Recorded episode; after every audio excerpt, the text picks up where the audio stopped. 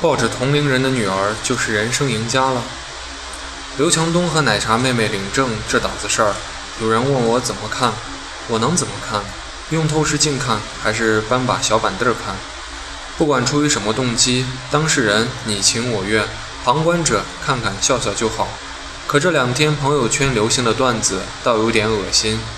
一张广为流传的照片里，刘东刘强东环抱奶茶，身后疑似奶茶的父母，因而有人说：“你不努力，你女儿被同龄人抱着；你努力，你可以抱着同龄人的女儿。”对于这一判断，作者还自带评论：“太他妈励志了！”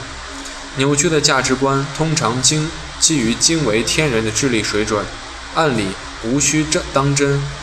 可傅 T T 既然立志成为社会和谐小纽带，还是想说几句：这类段子的流毒绝不是哈哈一笑那么简单，背后真有不少诚心诚意的信奉者。君不见，道士下山刚上映那会儿，满城都在讨论范伟和林志玲的床戏。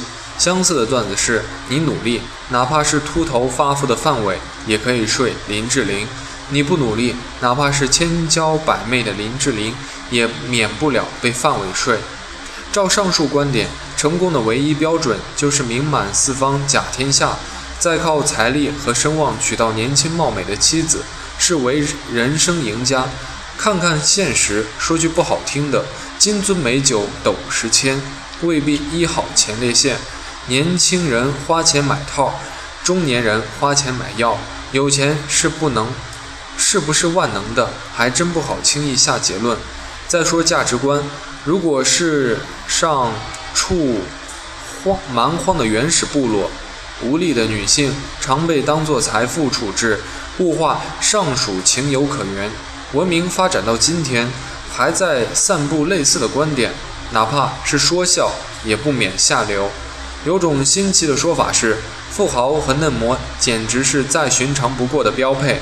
中年女性生女儿育女还能拿下宁泽涛，才是真正的胜者。万万没想到，随着两性之间排列组合的可能性日益丰富。雷同的价值观竟然能够变着花样凑段子，认定年轻人拿姿色和青春去换取前途和财富，暗藏的逻辑前提是任何鲜活的个体都能够切割成具象的指标，实现有针对性的交易，以此爱情也好，婚姻也罢，都是多方博弈的结果，利多者得，利强者胜。一旦有参数不甚匹配的结合，定有别的所图。譬如奶茶嫁给刘强东就是贪财，譬如翁帆选择杨振宁就是想红。这和看到身边人成功就归结为家里有钱、朝中有人有多大差别？王小波说：“人的一切痛苦，本质上都是对自己的无能的愤怒。更多人不愿面对这点，转而通过。”消解别人的努力，来为自己寻找仅有的安慰，这才是真正的 loser。另一个问题是，时至今日，多数人都不能接受自由平等的恋爱观念。只要无人强迫，奶茶当然有权选择刘强东的自由，正如刘强东有选择奶茶的权利。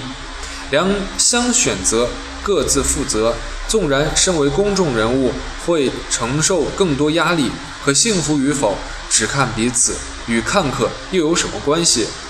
将广泛的成成见套用在具体的感情上，永远会失焦。